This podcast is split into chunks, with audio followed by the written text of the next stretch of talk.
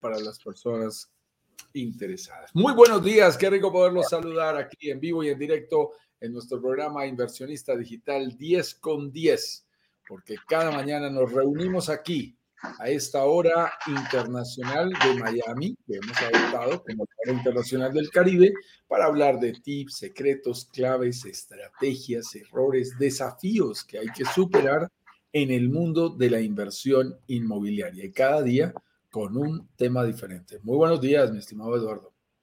¿Cómo estás, querido amigo Juan Carlos? Un abrazo grande aquí desde Chile y para todo Latinoamérica, desde el norte de Canadá hasta el sur de Chile, hasta el estrecho de Magallanes. Eh, estamos conectados a través de esta eh, bella plataforma que, nos, que se llama Broker Digitales eh, Caribe.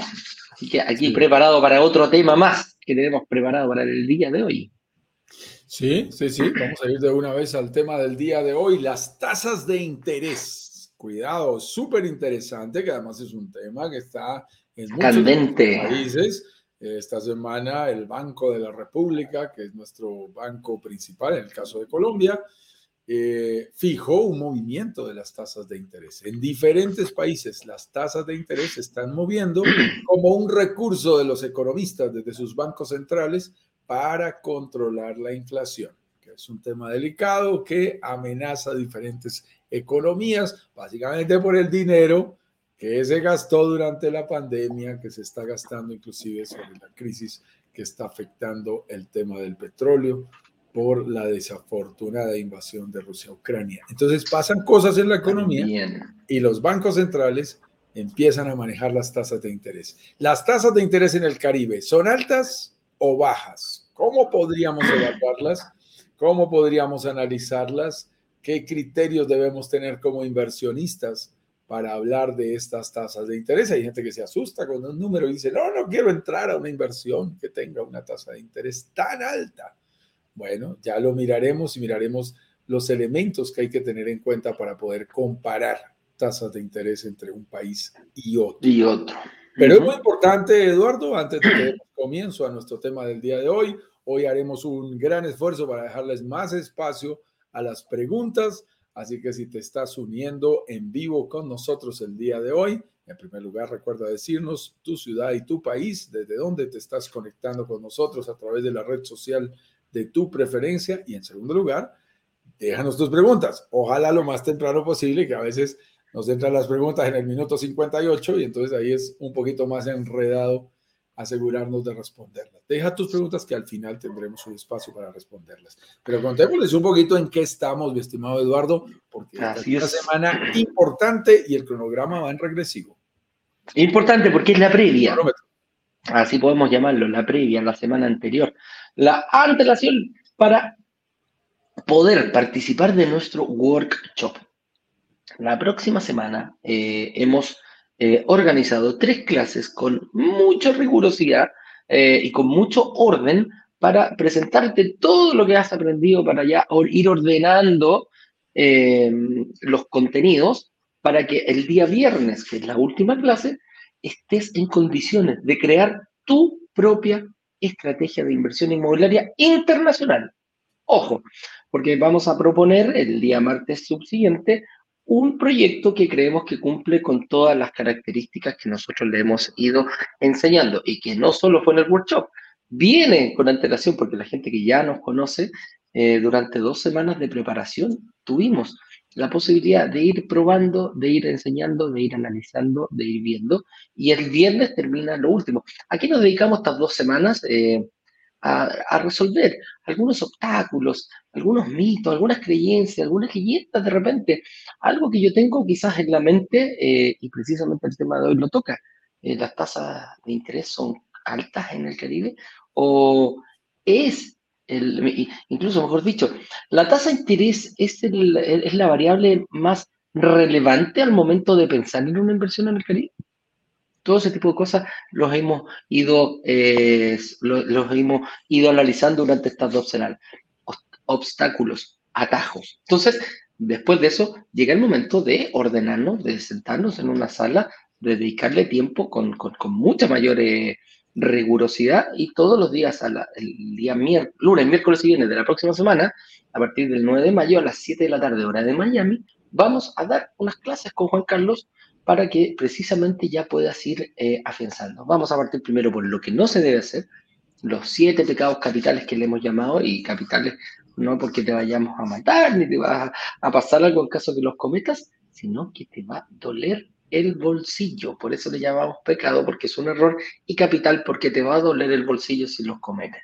Hay más, hay mucho más, pero esos siete principales los cometimos entre Juan Carlos y yo, así que creemos fuertemente que eh, deben saberlo ustedes como comunidad. Después, el día miércoles a las 7 de la tarde, vamos a hablar de cómo sí hay que invertir. Y aquí nos vamos a subir las mangas y vamos a meter las manos en la masa hasta el codo para ver cómo poder invertir, qué es lo que hay que hacer, cómo, de qué me tengo que preocupar. Una cosa es saber cómo invertir en mi país, pero otro hay que afianzarse a las reglas que nos pone el país donde vamos a solicitar los créditos hipotecarios.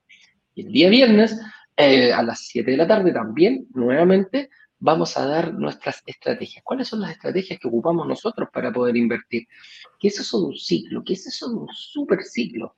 ¿Cuándo se cumplen? ¿Cómo puedo yo escalar desde un comprar e invertir en una, quizás dos, tres, cuatro, cinco, diez, quince propiedades? Vaya a saber eh, cómo tienes proyectado tú tus números de aquí en adelante. Y posteriormente, desde ese momento ya esperamos con Juan Carlos que estés en condiciones de tener tu propia eh, estrategia para que el día martes te presentemos a las 7 de la tarde en punto, con participación de todos los actores, tanto del rental, de administración y del desarrollador, eh, para que podamos presentarte el proyecto y ver si estás en condición o no de hacer una reserva por alguna unidad, que obviamente no ojalá fueran todas, pero siempre nos pasan de a poquititas. Así que, con eso dicho, amigo mío, partamos, vamos, eh, avancemos rápidamente.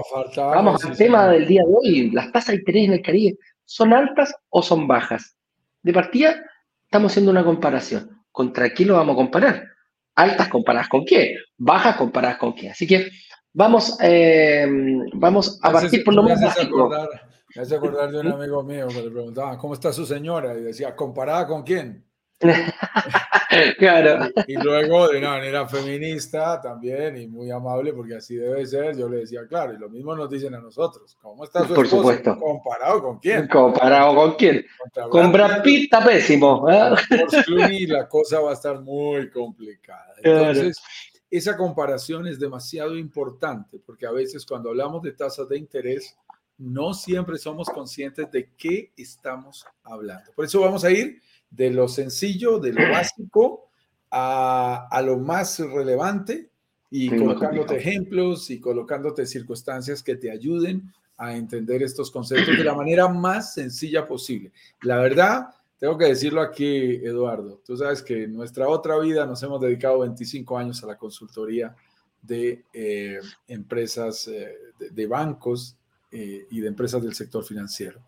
y a mí me sorprende de verdad, verdad, la gran mayoría de vendedores de ese sector no tiene claros los conceptos de qué es una tasa de interés y confunden al pobre cliente entre una tasa de interés nominal, una tasa efectiva, una tasa mensual, una tasa anual.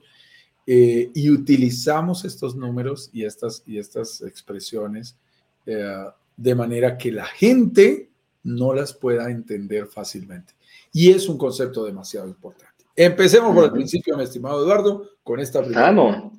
Partamos al principio. ¿Qué es una tasa de interés de un crédito? Y va aquí es bastante transversal porque hay distintos tipos de créditos en el mercado, ¿ah? eh, tanto hipotecarios. vamos a hablar de los que nos afectan a nosotros como personas naturales, no nos vamos a meter ya créditos más complejos de empresa porque no, no, no vienen al caso. Pero principalmente los créditos que nosotros podemos acceder como persona natural es un crédito consumo, pactado entre una hasta 36, 50, 60 cuotas, dependiendo del país donde estés. Los créditos hipotecarios, que van desde los 0 hasta los 30 años, hemos visto a lo largo de Latinoamérica, dependiendo del país también. Y también hay otras tasas de interés que son más, más, más relevantes y más conocidas, que ya son más transversales. Las tasas de interés aplicadas a las tarjetas de crédito, las tasas de interés aplicadas a las líneas de crédito, pero prácticamente van, eh, van en conjunto, cumplen un rol fundamental dentro de, y es principalmente el costo que le da la entidad financiera a prestarte el dinero. Dice, ok, yo te quiero pedir mil pesos, Juan Carlos, mil dólares, perdón, dale, yo te voy a cobrar. Cuando, cuando lo hacemos entre nosotros, entre privados, la pregunta es, Juan Carlos me dice, listo, Eduardo, ¿cuándo me lo vas a devolver? Eh, dame dos meses, yo te lo devuelvo 500 eh, y 500. Perfecto, ahí hay un trato entre dos partes. Pero cuando uno va a una entidad financiera, no te conoce, no tiene idea de quién tú eres, a él lo único que le interesa su negocio es prestar plata y que se la devuelvan, que ese es el negocio principalmente de los bancos y de las entidades financieras.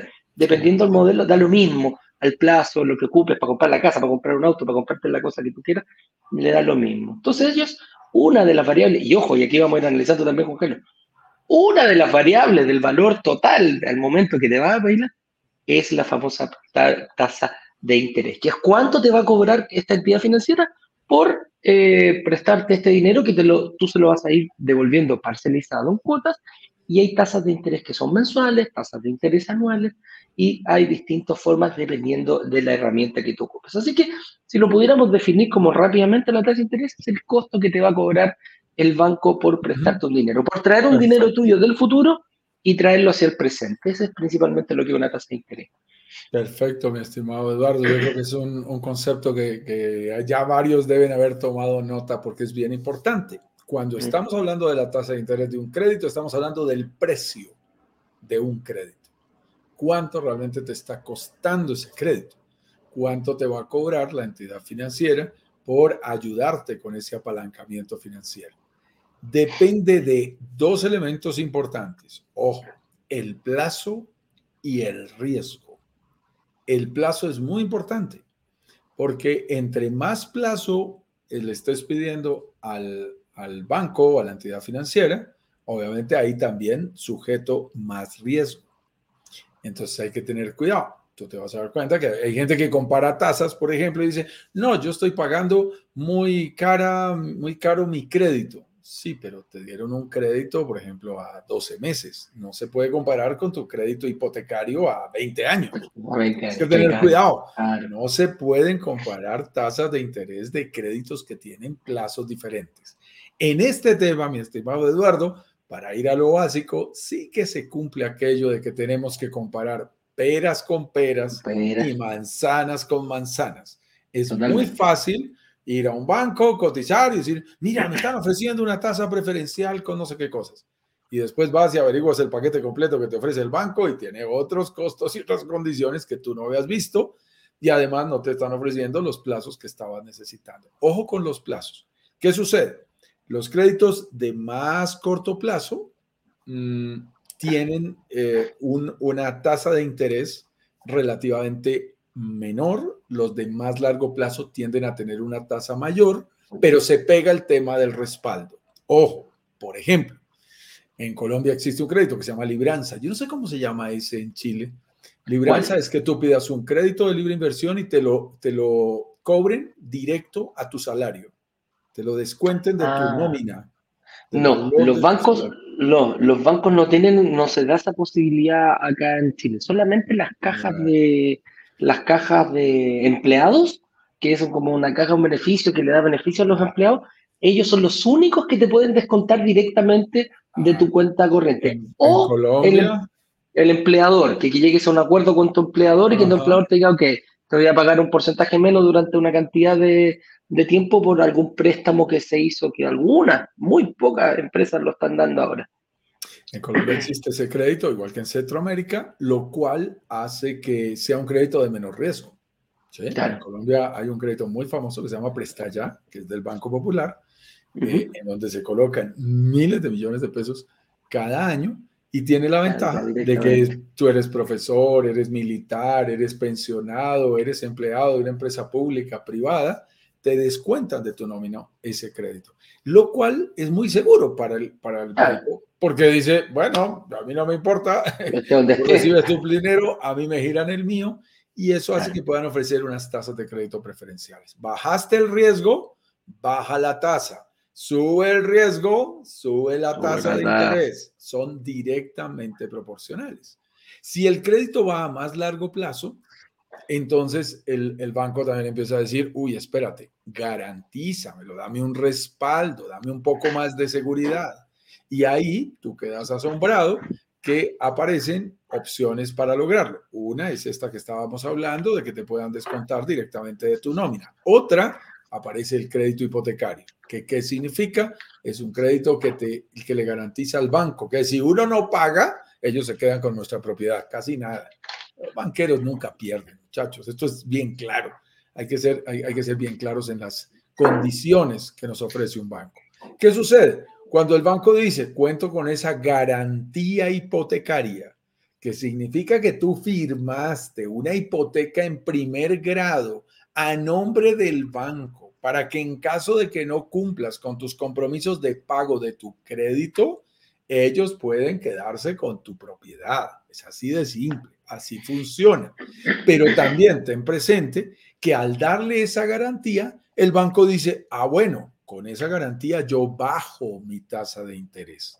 Entonces, los créditos hipotecarios, que obviamente están amparados por una garantía hipotecaria, por una hipoteca de primer grado, tienen tasas de interés menores que los créditos de consumo, los créditos de libre inversión o una simple tarjeta de crédito.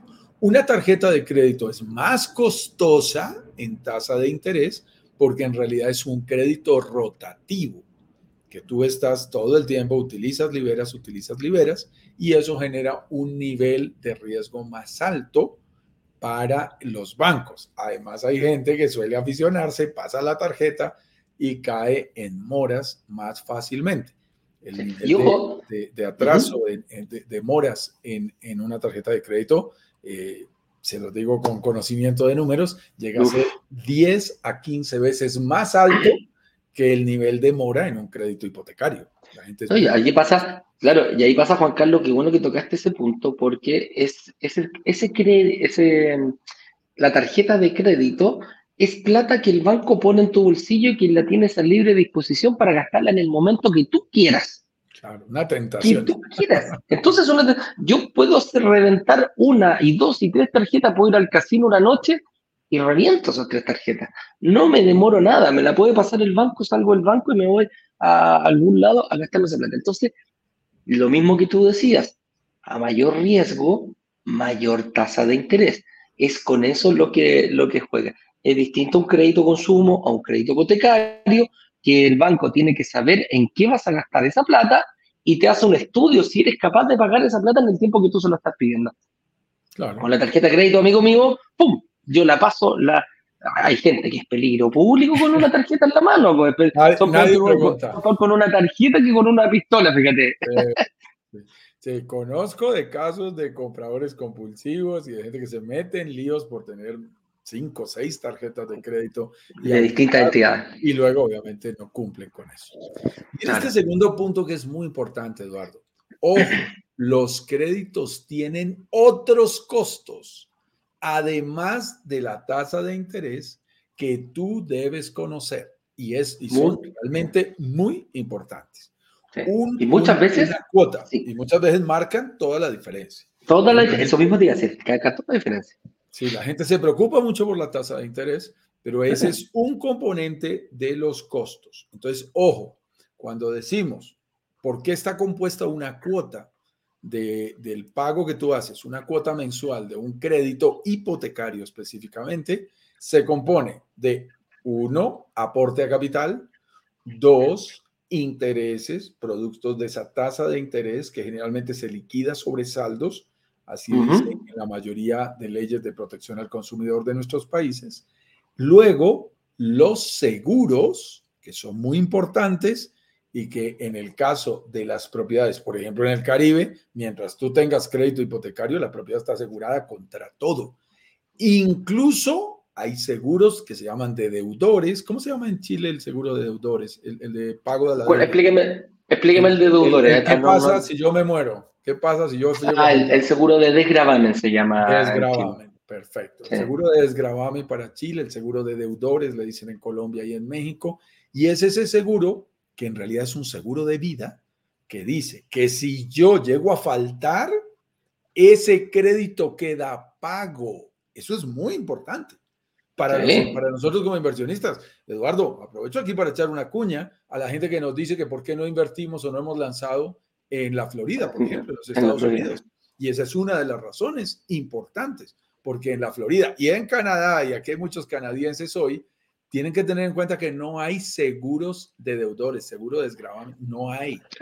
Y si lo quieres, lo tienes que pagar bien caro. Se puedes tomar. Se paga por fuera, ojo. claro, pasa a ser un costo. Claro, pasa, claro, pasa a ser un costo que tienes que agregarlo a esto. Ojo, no son baratos, pero en la mayoría de nuestros países vienen incluidos en la cuota, de, viene incluido en la cuota del crédito hipotecario. Entonces, esa es la ventaja que tiene. Claro, entonces cuando la gente nos dice, no, es que la tasa de interés aquí es más bajita, ya vamos a hablar de tasas de interés. Vamos, sí, pero ojo, allá es más bajita, sí, pero los seguros son muchísimo más caros. Y resulta que cuando uno invierte en varias propiedades, en una, en dos, en tres, en cuatro, en cinco, yo sí se lo tengo que hacer porque yo, yo me lo he planteado. ¿Qué pasa si yo llego a faltar en mi casa? Yo no les puedo heredar una cantidad de deudas a mis hijos, a mi esposa y dejarlos en una situación complicada. Entonces, yo tengo la tranquilidad, aunque sé que me está costando, es uno de los costos de mis cuotas del crédito hipotecario, tengo la tranquilidad de que ante cualquier eventualidad, esos costos, esa, esa deuda quedará paga. Yo no heredo deudas, heredo propiedades. Y eso es muy interesante porque eso te da una seguridad. Tiene un costo, pero es como funcionan los seguros. Es una transferencia de un riesgo que no estoy asumiendo yo. Y luego, ojo con el cuarto componente. Discúlpeme que me quedé allí por explicar largo el tema de los seguros. Vuelvo otra vez. Aporte a capital, intereses, seguros y gastos administrativos. Ojo que hay gastos administrativos importantes, sobre todo en las entidades financieras diferentes a bancos, son varias, diríamos en el lenguaje de Chile. Ahí le meten otros gasticos muy astutamente y los bancos también lo hacen. Los gastos, los, los, los bancos también a veces te dicen, hay evaluación del crédito, proceso de no sé qué cosas, eh, cargo fijo del crédito, cuota de administración, que se inventa cada cosa, con tal de meterle allí un costico más. La suma de esos cuatro componentes, aporte a capital, intereses, seguros y gastos administrativos, es lo que te da el valor total de la cuota de un crédito hipotecario.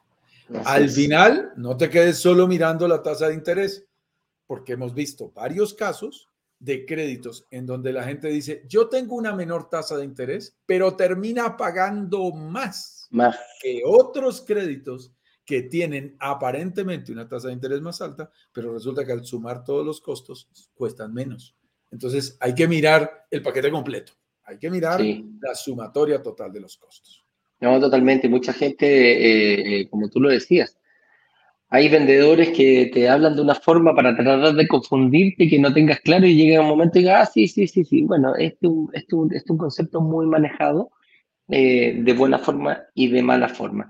Cuando hacemos comparaciones, aquí hay que comparar más de un solo variable. Por eso nosotros siempre, y, lo digo en todos lados, em, la tasa de interés es una variable importante, pero muchas veces no es la más relevante para pedir un crédito hipotecario. Y el hecho está, Juan Carlos lo acaba de explicar muy bien, hay tres componentes más que son también, generan mucha mayor importancia. Entonces, una, no podemos tomar la decisión de si tomar un crédito o no tomar un crédito por una sola de las variables. Las, las compañías de seguro están compitiendo muy fuerte para bajar el valor eh, de, de, los seguros, las financieras también. Tratan de conseguir, eh, pues, fíjate que el seguro puede ser tan importante que te puede dejar arriba.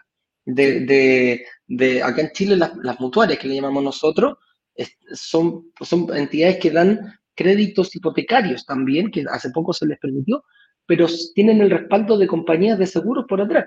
Entonces, ¿qué hicieron las compañías? Dijeron, mira, yo le vendo a 10 pesos el seguro al, banco, bueno, si yo lo vendo, lo vendo a 3 y quedo comparativamente bajo el valor de la cuota final y quedo muy parecido. Entonces, todos esos tipos de cosas uno tiene que verlo y saberlo al momento de tomar una decisión bastante informada para tomar un crédito Tú que estuviste en el mundo de los seguros, mi estimado Eduardo, sabes que los seguros siempre hay que mirarlos en función de sus coberturas. Porque la menuda es muy, es muy particular. Entonces la gente también dice, ay, aquí hay un seguro mucho más barato. Sí, pero las coberturas también.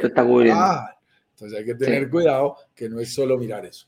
Y, vamos a y hay otro, otro datito, otro datito con plazo. No solamente las coberturas, amigo mío, tiene que fijarte en las exclusiones.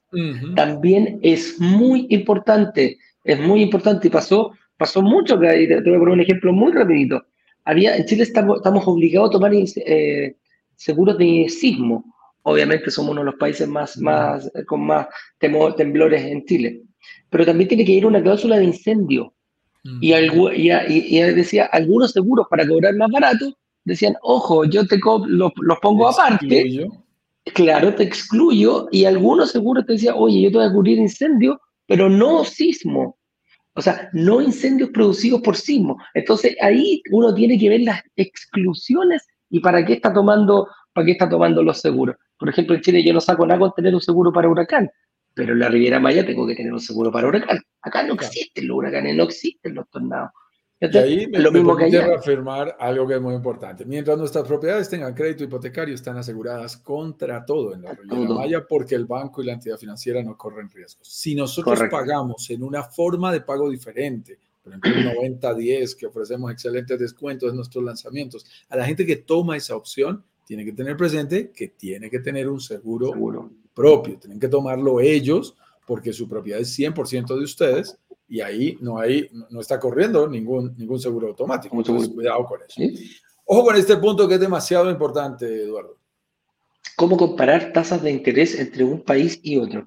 Y aquí vamos un poquito a, a, a principalmente a preguntarnos, em, ¿me sirve comparar un, crédito consumo en mi país con lo que yo estoy en otro país y va a ser otro país donde... Por eso cuando hablamos nosotros de inversión internacional es muy importante tenerlo bien claro. Yo sé cómo invertir en mi país, no hay ningún problema, eso pasa a ser una inversión nacional. Pero cuando yo voy a otro país a invertir, a hacer una inversión internacional, muchas veces lo que pasa en mi país prácticamente no sirve de nada con lo que va pasando en otro país. Nosotros nos enfocamos en la Riviera Maya, en estos momentos en México, ¿qué saco yo con saber cómo se, invierte en Canadá si voy a comprar en, en, en, eh, México? Entonces, lo que tengo que hacer es ver cuáles son, cuál es la forma que lo hace México para mí, para mi nacionalidad, para, para, o, o el lugar donde yo estoy viviendo, quizás puede influir mucho más una famosa tasa de interés. Así que veamos ahí cómo lo podemos comparar. Veamos comparar, porque también hay gente que estando en Canadá, acabo de tener una, una reunión ahorita, segundos antes de empezar este live, no sé si nos está acompañando por aquí Gabriel Zúñiga, que estaba conmigo desde Vancouver, y teníamos una reunión y obviamente hay personas que están viviendo allá, es chileno, y, y una de las cosas es, quieren comparar y decir, bueno, yo veo aquí unos créditos, unas tasas de interés más baratas las tasas de interés de los bancos mexicanos específicamente, que es la que estamos analizando para nuestro próximo lanzamiento, son más caras. Eh, yo siento que eso me puede asustar o puedo pensar que, que, es demasiado alto y que no debería tomarlas. Mi hermano, por ejemplo, en Estados Unidos toma tasas del 1.75. Tengan presente que hay países como Suiza que tienen tasas del 0 y de menos 0.25. Esto es una locura. Pasan, están llegando a, tener tasas inclusive negativas. Japón tiene una tasa negativa, eh, desincentivando que la gente tome créditos. Es, una cosa loca. Esto, esto puede pasar en muchas situaciones y más en este momento. Y por ahí veo que hay preguntas al respecto y ya vamos a entrar a resolverlas sobre lo que está pasando en esta crisis mundial. Entonces, quiero que tengan presente lo siguiente. Ojo, cuando uno va a comparar tasas de interés, lo primero, lo que yo quisiera transmitir hoy, eso hay que hacerle ahí una formulita financiera para poderla comparar, pero lo que hoy quiero que tengas presente y te lleves puesto para hacer esto bien sencillo es, ojo con la inflación de cada país. Lo primero que tienes que hacer es restar la inflación, restar el famoso índice de precio al consumidor. Si yo estoy parado en México, que tuvo un IPC, un índice de precios al consumidor, del 4.5% el año pasado, ¿cómo va a existir una tasa del 2%? No es posible. porque eso significaría que el banquero pierde dinero, que el poder adquisitivo de lo que te estás prestando, tú le estás regresando menos de lo que él te prestó. Entonces las tasas de interés se mueven sobre ese valor de esa tasa de inflación hacia arriba. Es el piso, claro, el piso va a ser la inflación en ese caso. Claro. Pues en Estados Unidos, en Canadá, sí puede haber tasas del 1.75, del 2% anual, porque su inflación fue del 0, fue del 0.5, fue del 0.25. Entonces son tasas de inflación muchísimo menores y el banco se está ganando esa intermediación y tiene sentido. Ojo también, por favor, lo dije al principio y tenemos que tener cuidado con eso, Eduardo, con comparar tasas con plazos diferentes, porque la gente nos dice, sí, es de, mi tasa es del 1.75 en Estados Unidos, me dice mi hermano, le digo, sí, ¿a cuántos años? No, a 30. Ah, espérate, no es lo mismo la tasa a 30 años que la tasa a 15 años. Te dijimos al principio de la charla de hoy, peras con peras, manzanas con manzanas. Entonces, lo primero que tienes que hacer es, si quieres comparar contra tu propio país, a mí me gustó, yo lo hice cuando empecé a invertir en el Caribe. Me fui para un banco en Colombia y dije, quiero esta misma plata a este mismo plazo para poder saber cuánto me costaba en Colombia versus cuánto me costaba en México o en República Dominicana un crédito. Esa es la manera correcta de hacerlo. Tengan cuidado. Si decimos 15 años es el crédito en México, entonces tú vas y lo comparas contra un crédito hipotecario a 15 años en tu país. Ahí ya lo, le puedes hacer un primer, un primer, una primera comparación. Y las tasas de interés se les resta la inflación de cada país. Si en mi país la inflación fue del 4.5, se lo resto a ese 4.5. Si en mi país la inflación fue del 1, pues restará solo el 1%. Pero ahí ya empiezas a ver una tasa de intermediación, que es como se llama eso desde el punto de vista técnico, más realista. Lo primero que tienes que hacer es deflactarle, deflactarla por el índice de precios al consumidor de cada país, para poderlas comparar. Juan aquí hay que hacer un, detalle para los chilenos que es al revés. En Chile le tenemos que sumar la tasa de interés, le tenemos que sumar la inflación producto que nosotros los, créditos hipotecarios acá en Chile lo damos en UF, para que lo tengas claro. Y UF es una moneda distinta al peso. Los créditos no se dan en peso en Chile, se dan en UF. Y esta moneda, que es eh, la UF, se le indexa el valor de la inflación. Entonces, para que tengamos ojo, porque muchas veces gente me dice, claro, en Chile hace dos años atrás estábamos dando créditos al 1,9, 2,2, hoy día estamos alrededor del 5 y algo, pero la inflación, como le está pegando a todo el mundo, estamos al 7.2 fue el año pasado. Ah, Entonces, hoy día estamos a un crédito del 5.35 más o menos que estamos y parece que hoy día el central sube de nuevo las tasas, mm. eh, va, podría subir un poquitito más, que son, esperemos que ya quede uno a dos alzas más, eh, que está pasando en todos lados, para que después ya venga una baja para, controlar un poquitito la inflación. Eh, hay, que, hay, que, hay que agregárselo todos al 5.35, estamos entre un 4.8 y un 5.3 más o menos se están moviendo las tasas. Hoy, que todavía no, el banco, el central no, no, ha dado, no ha dado eso. Y el año pasado fueron 7.2 la inflación. Entonces, 7.2 más 5 estamos alrededor de un 12%.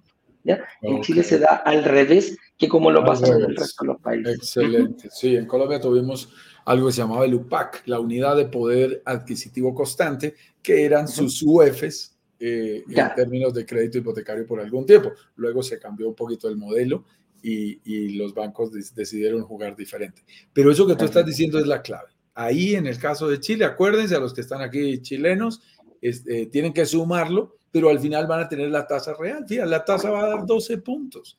Entonces, una tasa del 10, del 12, del 9% es una tasa promedio en nuestros países. Luego quiero que tengan presente algo. Cuidado, se los digo como consultor de bancos. Las tasas de interés dependen de los perfiles de riesgos individuales que cada uno de nosotros tiene. Entonces aparece, ay, tú eres un cliente AAA y te puedo ofrecer una tasa preferencial del 8.97% anual. oye, no, tú tienes algunos riesgos y tienes por allí algunos pecadillos y en tu historial crediticio y no te puedo ofrecer menos del 9.5, menos del 10%.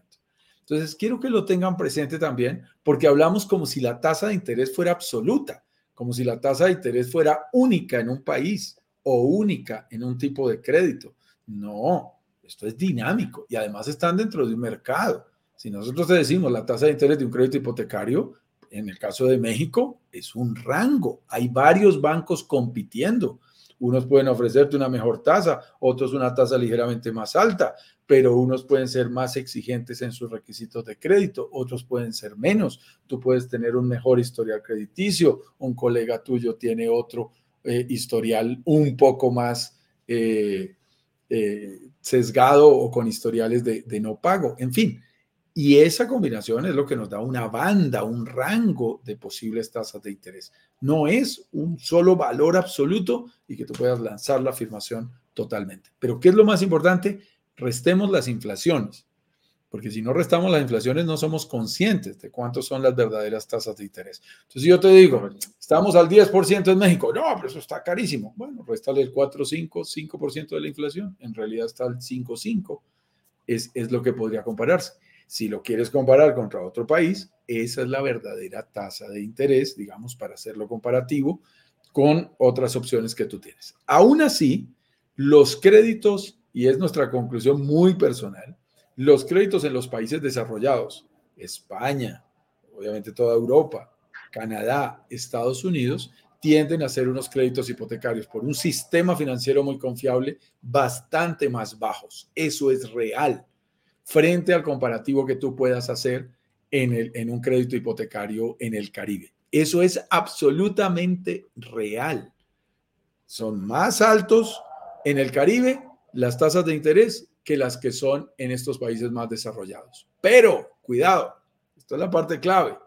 Tienes que tener en cuenta, además de las inflaciones y los plazos, qué es lo que va a pasar con esa tasa, con esos intereses. Aquí lo más importante, y quiero ir al último punto, lo más importante en un crédito, mi estimado Eduardo, es como le gusta a mi señora. ¿Cuánto nos prestaron y cuánto pagamos? Pagamos. Y esta vez le vamos a agregar, ¿y quién lo va a pagar? Porque a mí me dicen, no, es que en Canadá yo tengo tasas de interés muy bajas. Con todo el respeto, eso es cierto, para los créditos hipotecarios. Sí, pero también las propiedades no se pagan solas los negocios hipotecarios no están rentando al ritmo que están rentando en el Caribe. Si yo pago una tasa más alta en el Caribe, pero no sale de mi bolsillo, ahí como lo dice aquí, eso es deuda buena, la que otros pagan por mí.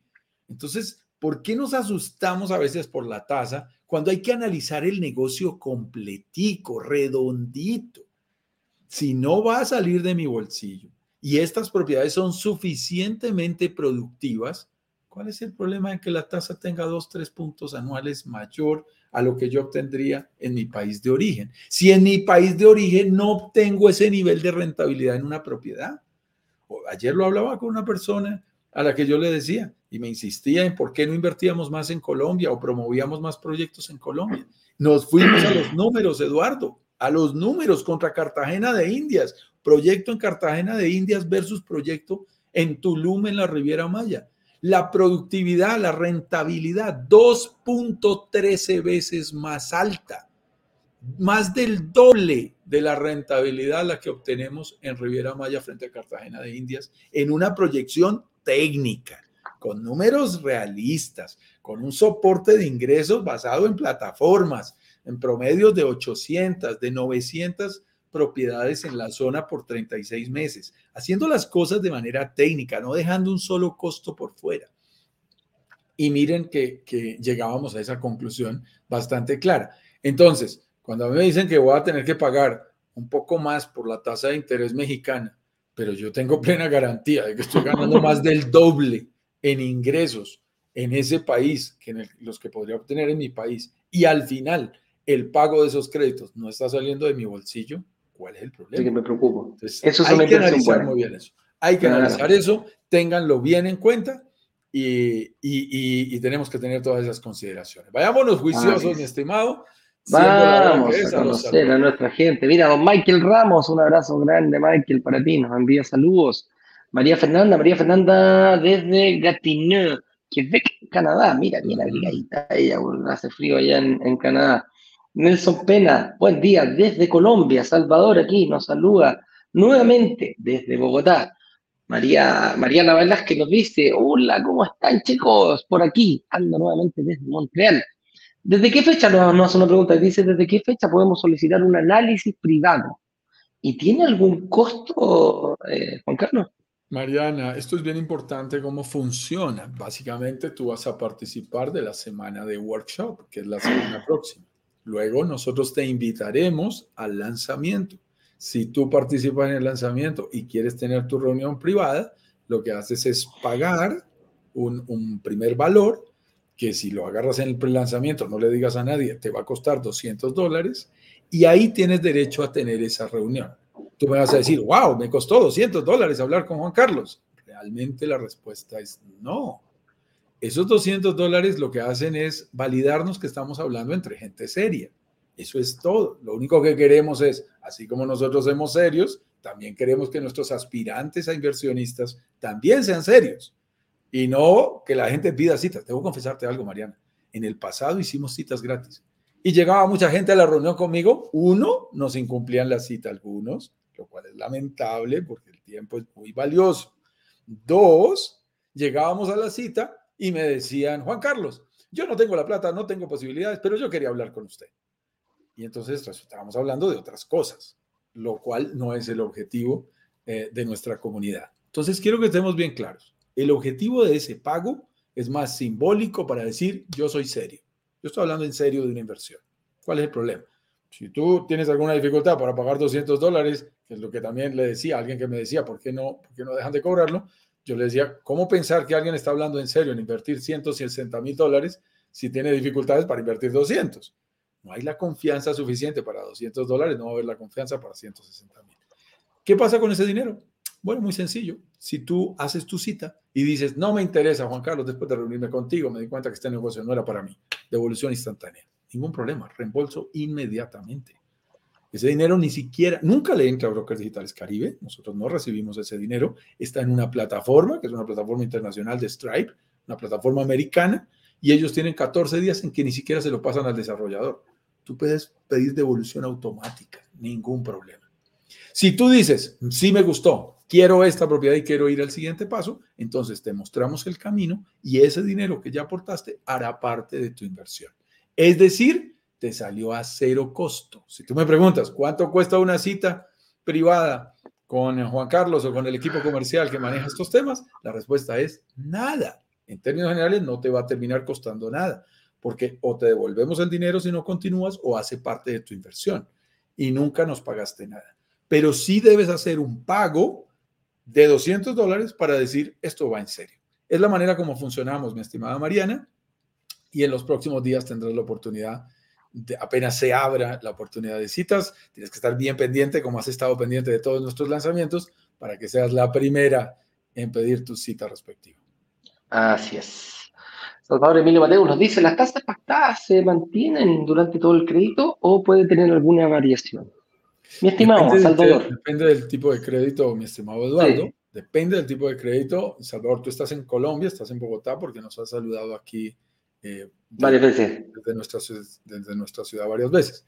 Eh, quiero que tengas presente, el tipo de crédito que pedimos los latinos en Latinoamérica, o sea, los colombianos, los ecuatorianos, los peruanos, los chilenos, para poder tener nuestro crédito es diferente del que piden los canadienses directamente con bancos. Nosotros tenemos que ir a una financiera esas financieras tienen reglas de juego diferentes.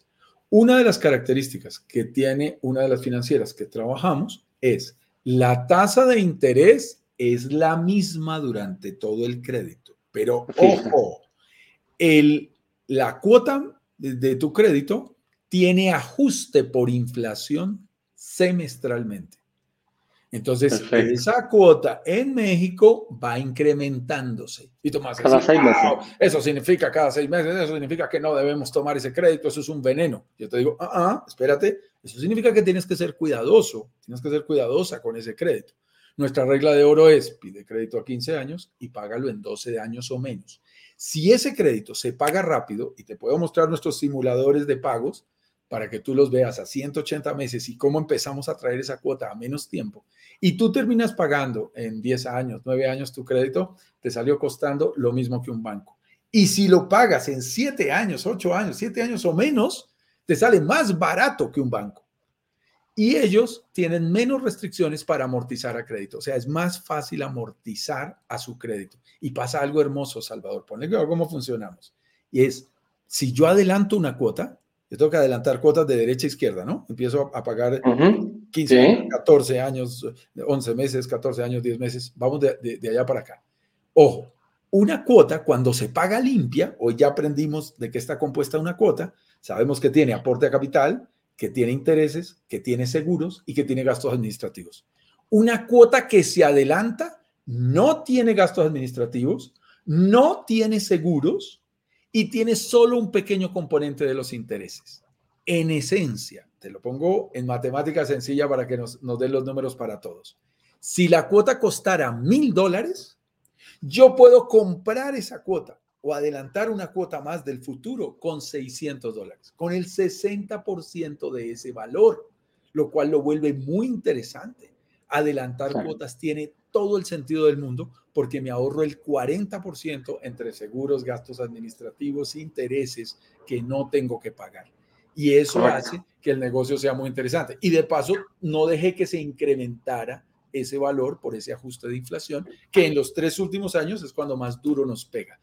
En resumen, ojo, en Latinoamérica y en el caso de la inversión en el Caribe, hay que pagar los créditos rápidos, los créditos hipotecarios, a diferencia de los Estados Unidos Canadá y Europa, en donde las tasas de interés son tan bajas que tú te puedes quedar debiendo toda la vida, porque al 1,75 anual, mi estimado Eduardo, yo también demoraría. Lo dejo ahí. Mucho. Lo demoraría. Pero las tasas en Latinoamérica, las, los créditos en Latinoamérica hay que pagarlos más rápido. Más rápido.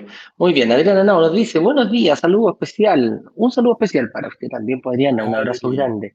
Inquieta la situación económica mundial, ¿cómo afectaría estas inversiones y a los créditos? Es, muy importante porque por el control sobre todo de hiperinflación y por la situación que está pasando en este momento por la guerra, que está impactando el tema del petróleo y del gas en el mundo y la disponibilidad. Entonces, al subir los precios de la gasolina en varios países, como los mismos Estados Unidos, en Estados Unidos el precio de la gasolina, del galón de gasolina se ha casi duplicado. Yo lo veía en, el último año y eso está fuerte. Y al, al subir ese costo, eh, suele subir muchos productos en, en, los países cuando sube el precio. Por la cadena, claro, porque en el transporte principalmente. Sí, claro, ahí, ahí todo empieza a subir. Entonces se vuelven delicados. Mi estimada Adri, tú que eres inversionista inmobiliario, por favor, mándale un saludo a Bernie.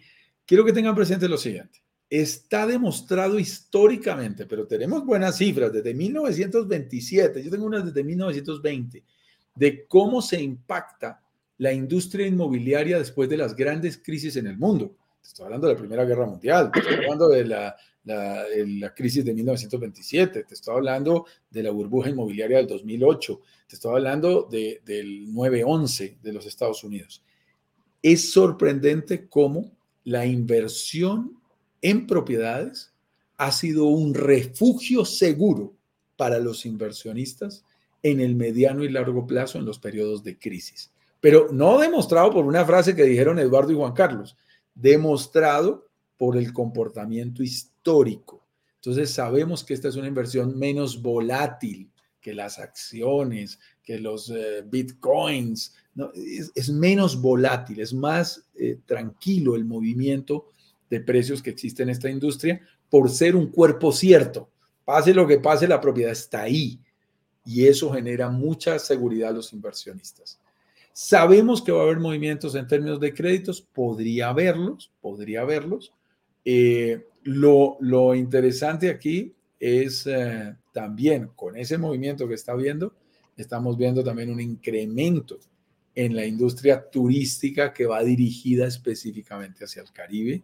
Los niveles de ocupación en este momento están absolutamente súper altos y creciendo.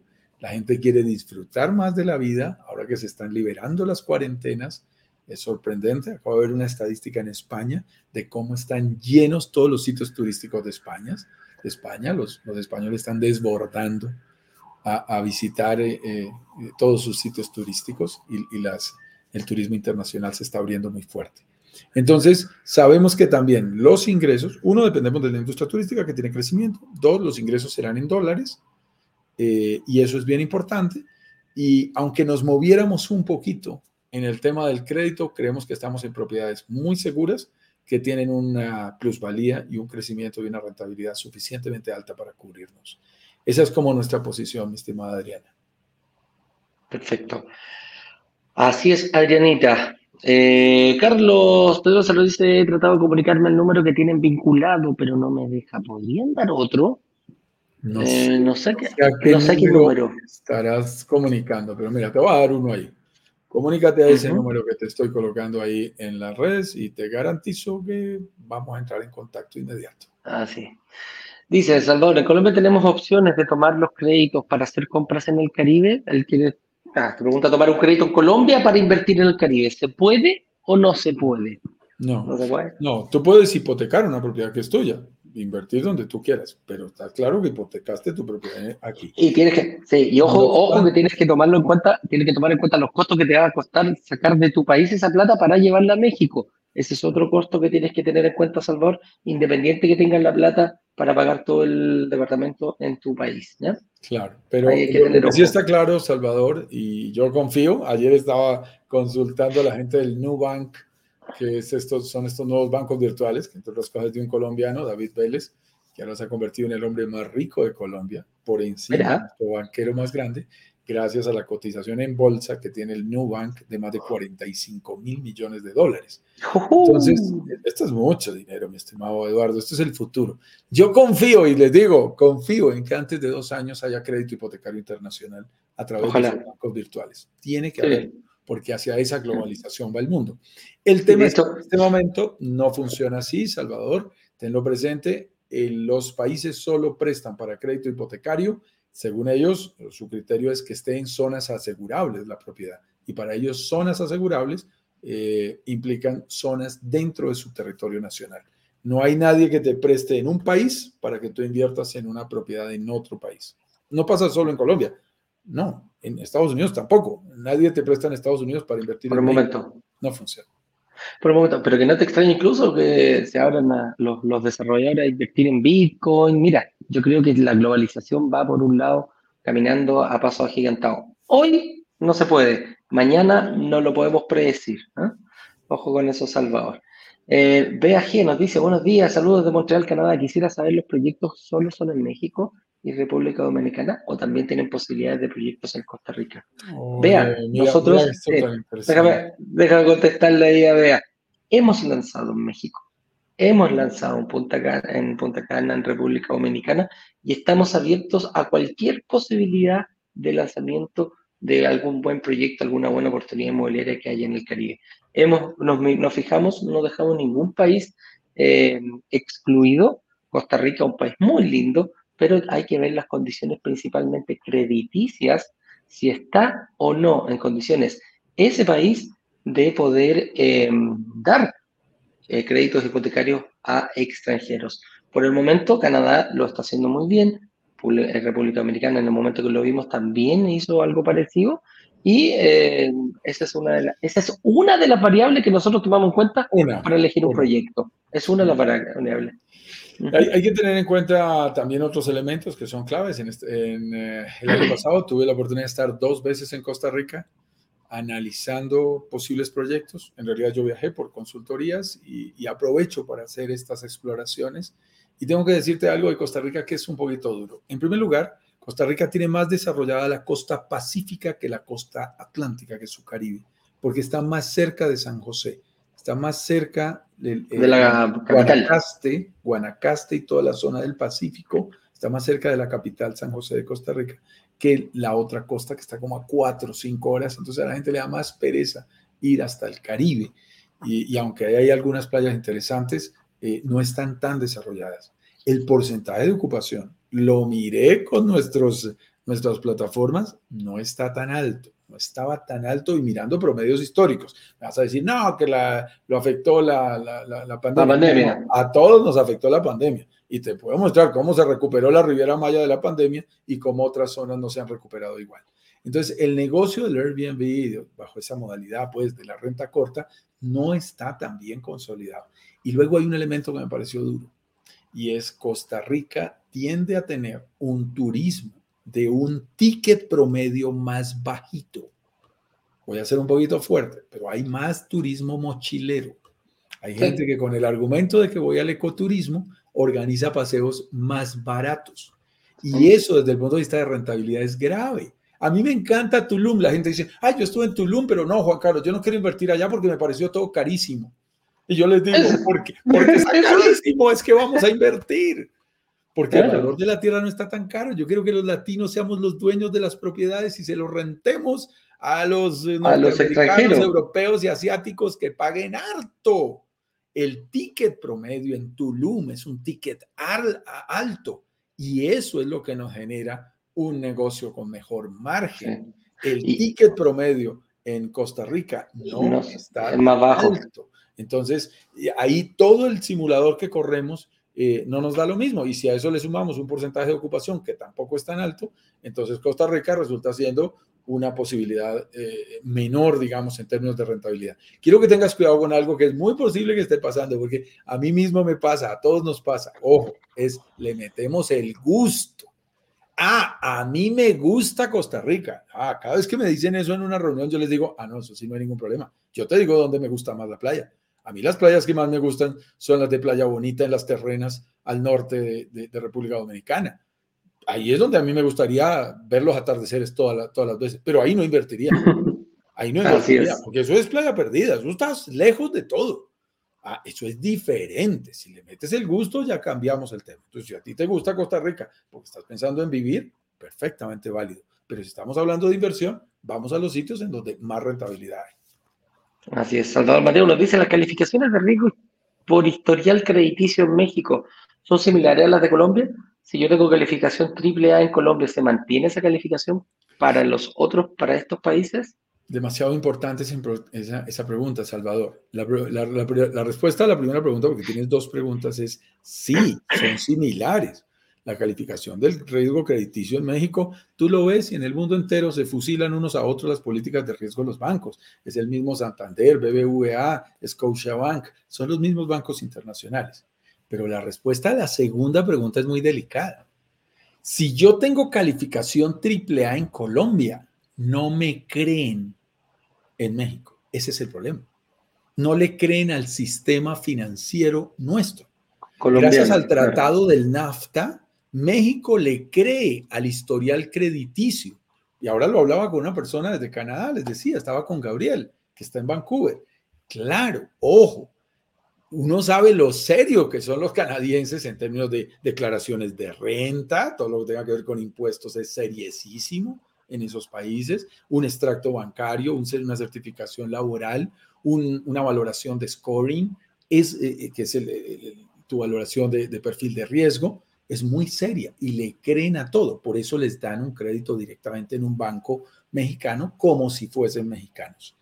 A los latinos que estamos en otros países, me estoy refiriendo desde Guatemala hasta Chile, cuidado, no nos creen. Por eso nos toca hacer un historial crediticio. Entonces podemos tener un historial AAA y a ellos eso les parece, les parece anecdótico. Chévere, chévere saberlo.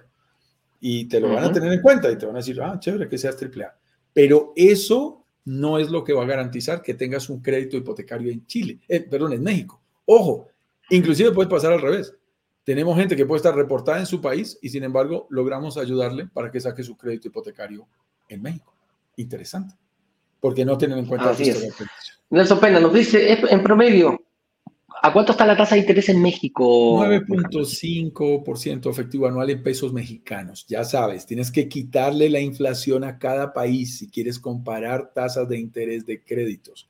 No me digas que en tu país está al 1.75 porque estás en Canadá o Estados Unidos, porque si le restas la inflación del 4.5 de México, ya sabes que no puede haber un crédito al 2, eso, eso no tendría lógica.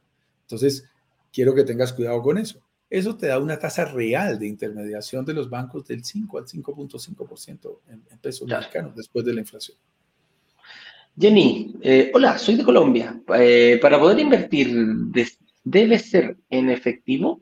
O si tengo otra propiedad acá en Colombia, ¿se podría trabajar con eso? Es, importante tu respuesta, Jenny. En primer lugar, está prohibido mover efectivo ahora por eh, política de lavado de activos, por ley de lavado de activos. Entre nuestros países, nadie puede pagar en efectivo una propiedad. Yo no puedo ir y llevar un reguero de billetes allí, como se hacía hace algunos tiempos. Aquí tengo 100 mil dólares de propiedad. No funciona así. Tiene que haber trazabilidad a través de los sistemas financieros y por lo tanto tiene que haber una transacción tiene que haber una transferencia electrónica entre bancos formalmente. Entonces, efectivo no hay. En Riviera Maya nadie te va a recibir efectivo. Si lo hace, yo dudaría. Cuidado de ese desarrollador. No, no hagan transferencias en efectivo. Por supuesto, tú tienes que tener tu dinero. Creo que lo que me estás transmitiendo es, tengo que tener el dinero o me reciben una propiedad. Y alguien me decía, Juan Carlos, recíbame esta propiedad que no he podido vender en Santa Marta y me la cambia por una suya allá en México bueno, bueno, aunque pierda. Qué negocio tan lindo. Yo te doy carnecita y tú me das huesito. Le dije, créanme que mejores propuestas me han hecho en la vida. No, no funcionamos de esa manera. Eh, los negocios hay que hacerlos invirtiendo. Tú tendrías que vender tu propiedad. Pero te voy a dar una idea, Jenny. Ojo con esto. Si tienes una propiedad que de pronto no has logrado vender en Colombia, mira la posibilidad de hipotecarla. Porque es bien interesante. Hay propiedades que no son fáciles de vender, pero resulta que si tú la hipotecas, puedes tomar ese dinero e invertirlo en el exterior e inclusive después podrías arrendar tu propiedad, lo cual es muy interesante como jugada para algunas propiedades que no están, como le dicen los expertos, de fácil realización, que no se pueden vender en este momento rápidamente. Eso sí lo puedes hacer porque es tuya y, lo puedes manejar. Porque hay gente que dice, hasta que no venda, no compro. Y, y esa situación es delicada, Eduardo, porque mucha gente deja perder muchas oportunidades por andar esperando y como tiene el cariño verdadero que ni se compra ni se vende de una propiedad que dice yo a la medida, pues se puede demorar más de la cuenta y puede dejar pasar muy buenas oportunidades. Claro. Dice en todo caso, después nos, argumenta Jenny, dice, pero pagar ese crédito, pero pagar ese crédito si el inmueble no está arrendado, entonces uno sí debe tener la solvencia económica para poder pagar esa cuota, o estoy equivocada. No está equivocada, pues. No tiene, no está Jenny, es que hay dos beneficios. Yo te lo digo porque yo lo estoy haciendo con una oficina aquí. Mira, ojo, yo ahorita no puedo vender mi oficina. Te lo voy a poner en términos personales. Ahorita no es un buen momento para vender la oficina. Yo tengo la oficina, una oficina bien ubicada en un edificio inteligente, pero no es momento de vender porque no hay alta demanda de oficinas. Entonces, ¿yo qué hago? Pido un crédito hipotecario, salgo después de un compromiso que tengo al banco para revisar ese, ese avance que tengo.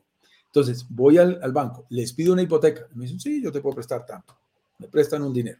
Ese dinero lo invierto en el Caribe. Me quedo con la deuda en Colombia. Tú vas a decir, uy, tienes una deuda en Colombia. ¿Y sabes qué hago? Arriendo esa oficina.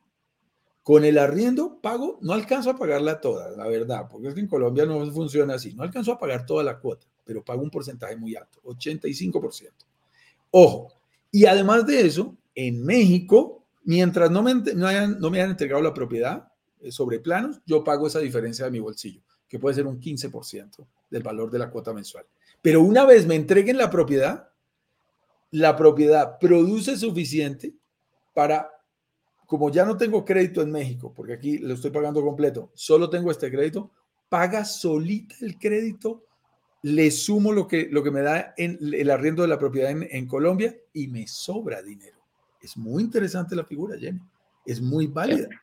Y lo puedes Espero una, una, de las cosas, sí, y una de las cosas, Jenny, que tú ves, eh, tiene, razón, o sea, si el inmueble no está arrendado, eh, vas a tener que pagar tú quizás la vacancia no, o, o, quizás el, el, el, departamento no lo genere. Es por eso que nosotros nos preocupamos fervientemente de buscar propiedades donde el sector tenga una alta demanda de arriendo hoy y futura también. Entonces, a eso nosotros le llamamos la vacancia. ¿Cómo se puede ver? Un ejemplo muy claro, todo el sector de la Riviera Maya obtuvo más de un 80% de ocupación para Semana Santa. Quiere decir que de 10 propiedades, de 10 habitaciones, 8, más de 8 estaban ocupadas. Entonces, esa demanda de, de, turistas y también aparte de, em, de, gente que va y que desea esas propiedades, esa es la ventaja que, que podemos jugar. Por eso no vamos a Playa Escondida, por eso no vamos a Playa Oculta, quizás por eso no vamos a Costa Rica, donde la demanda es bastante eh, más pequeña. Así que esas son las formas de paliar tus temores, estimada. Listo. Respuesta rápida, Rolando de la Cruz nos dice abrazos desde Panamá, abrazos para ti. El pago sin gastos administrativos y demás quiere decir que además de los mil dólares habría que hacer pago mensual de 600 y así pagar rápido. ¿Cuánto tiempo se reduce? El costo. en CR, que es en el crédito, ¿será? No sé. El crédito debe ser. El crédito debe ser. Ok, listos. Mira, si hace la tarea juicioso, y pagas por cada cuota otra cuota, pues obviamente terminas pagando en siete años y medio a buen cálculo y yo ya lo tengo. Eh, si tú has pagado un departamento en el Caribe 50-50, o sea, con el 50% de enganche inicial o down payment, es posible hacer exactamente eso que estamos diciendo. Si lo pagas con el 30, te puedes ahorrar unos tres años juiciosos con los excedentes, sin colocar dinero adicional, pero no a la mitad del crédito. No sé si me sigan. Si pagas 50-50, puedes llegar a reducir tu crédito a la mitad. Pero si pagas 30-70, puedes reducir unos tres años. Tú vas a decir, ay, no, pero no es tanto. No, tres años a mil dólares son 36 mil dólares menos. Cuidado, cuidado, que ser rápidos. Acuérdense, como le gusta a mi señora, ¿cuánto nos prestaron, cuánto pagamos? Menos tiempo es muy buen ahorro. Veamos las últimas dos preguntas. Vamos, vamos, rápidamente. Dice Audrey, hola, soy de Canadá. ¿Puedo pedir al Banco de Canadá para invertir en el Caribe o España? ¿O tengo que pedir dinero en el banco donde se encuentre la propiedad? Esa, esa es eh, la pregunta clave. Si es un crédito hipotecario, eh, tu crédito será en México. Pero si tú estás en Canadá y eres residente canadiense, tienes la ciudadanía canadiense, tienes el pasaporte canadiense, tienes la oportunidad de pedir un crédito en México como si fueras mexicana. Como si estuvieras pidiendo el crédito en Canadá normal, igualito, gracias al tratado de NAFTA. Entonces tienes la oportunidad de ir a un banco en México y pedir un crédito hipotecario para una propiedad en México. ¿Qué es lo que no pasa? Que un banco en Canadá te preste para una propiedad en un crédito hipotecario en México. Eso no va a pasar. Ellos, cada uno presta en su territorio, pero tú sí puedes ir y aplicar a un banco mexicano como canadiense. Excelente lo puedes hacer en muy buenas condiciones. Sí, Jenny muchas gracias. Cuando hablé de efectivo me decidí a tener dinero en una cuenta. Ahí sí cambié la figura, no hay ningún problema, no, no es billete sobre billete. ¿ah? Yo lo sé, yo lo sé, pero también ten presente, Jenny. Aquí lo importante es, ojo, si tienes una propiedad que no es tan productiva, lo que tienes que hacer es o la vendes o, la hipotecas para que puedas hacer ese movimiento. Tal cual. Vea, que nos dice, súper agradecida por la respuesta, chicos. De nada, vea. El objetivo principal es invertir en propiedades rentables, correcto. Ahora, algo que me preocupa es, fuera de invierno, ¿cómo calculan ustedes la rentabilidad anual? Mira, mira, vea, no sé, no sé si, ese es tu nombre o, tu nombre aquí en las redes sociales, pero, pero lo que te digo es algo muy interesante. Cuando nosotros decimos, esta propiedad se va a rentar en Tulum un 73% del tiempo, ya tuvimos en cuenta todos los coeficientes de estacionalidad mensuales. Sabemos que en diciembre puede llegar al 89% y sabemos que en febrero puede ser del 40%. Bueno, febrero es buenísimo, entre otras cosas porque está lleno de canadienses, pero digamos, el mes más malo del año puede ser del 46%. Entonces, cuando te decimos un 73% es un promedio ponderado que ya contempló los inviernos, los veranos, los viajes de la zona norte, de la zona sur. Ten presente algo muy bonito. En la Riviera Maya no depende del invierno de la zona norte, no, porque cuando se van los de la zona norte llegan los suramericanos, cuando se van los suramericanos llegan los asiáticos, cuando van los asiáticos llegan los mexicanos, cuando van los mexicanos vuelven los canadienses. Esto es una rotación continua, eso es lo que lo hace realmente interesante y mantiene un porcentaje de ocupación tan alto. Gracias y es lo que eleva la rentabilidad. Señores, esa era nuestra última pregunta del día de hoy. Saludos eh, queridísimos a todos los del Instagram. No veo preguntas, solo los saludamos de corazón. Sabemos que esos nombres son impronunciables a veces de algunos de los términos de el Instagram con el que se. Así es. Adriana nos dan las gracias. Últimas recomendaciones, Eduardo. Así es, si quieres invitar a tus amigos familiares a nuestro próximo workshop que parte el día lunes a las 9 en, ah, perdón, a las 19 horas en punto hora local de Miami, comparte tu link. Si tú lo has hecho, ya lo hiciste y ya estás inscrito, comparte brokerdigitalescaribe.com slash workshop. Ahí cualquiera de tus personas, amigos, familiares podrán estar eh, también participando. Es muy importante hacerlo acompañado. Muchas veces vivir este proceso te va a permitir llegar más lejos. Si quieres llegar rápido, anda solo, pero si quieres llegar lejos, anda acompañado. Quizás van a empezar a ver lo mismo que tú ves. Porque nosotros como Brokers Digitales Caribe, después de estar, de participar en el workshop, te vas a dar cuenta que vas a ver oportunidades de inversión, de mejorar tu futuro, donde otros ven simplemente un potrero o selva, como ocurre en algunos lugares de la Riviera Maya. Así que con eso dicho, nos vemos mañana a las 10 con 10 punto, hora de Miami. Juan Carlos, un abrazo grande, que te vaya bien y nos vemos ah, todos. Ampliaremos todas las respuestas, participen del workshop, ahí explicamos con lujo de detalles de dónde sale cada numerito y cada explicación de lo que estamos diciendo. Nos vemos en el workshop. Así es. Mañana Un abrazo a las 10 con 10. Abrazos. Chao. Estén bien. Chao, chao.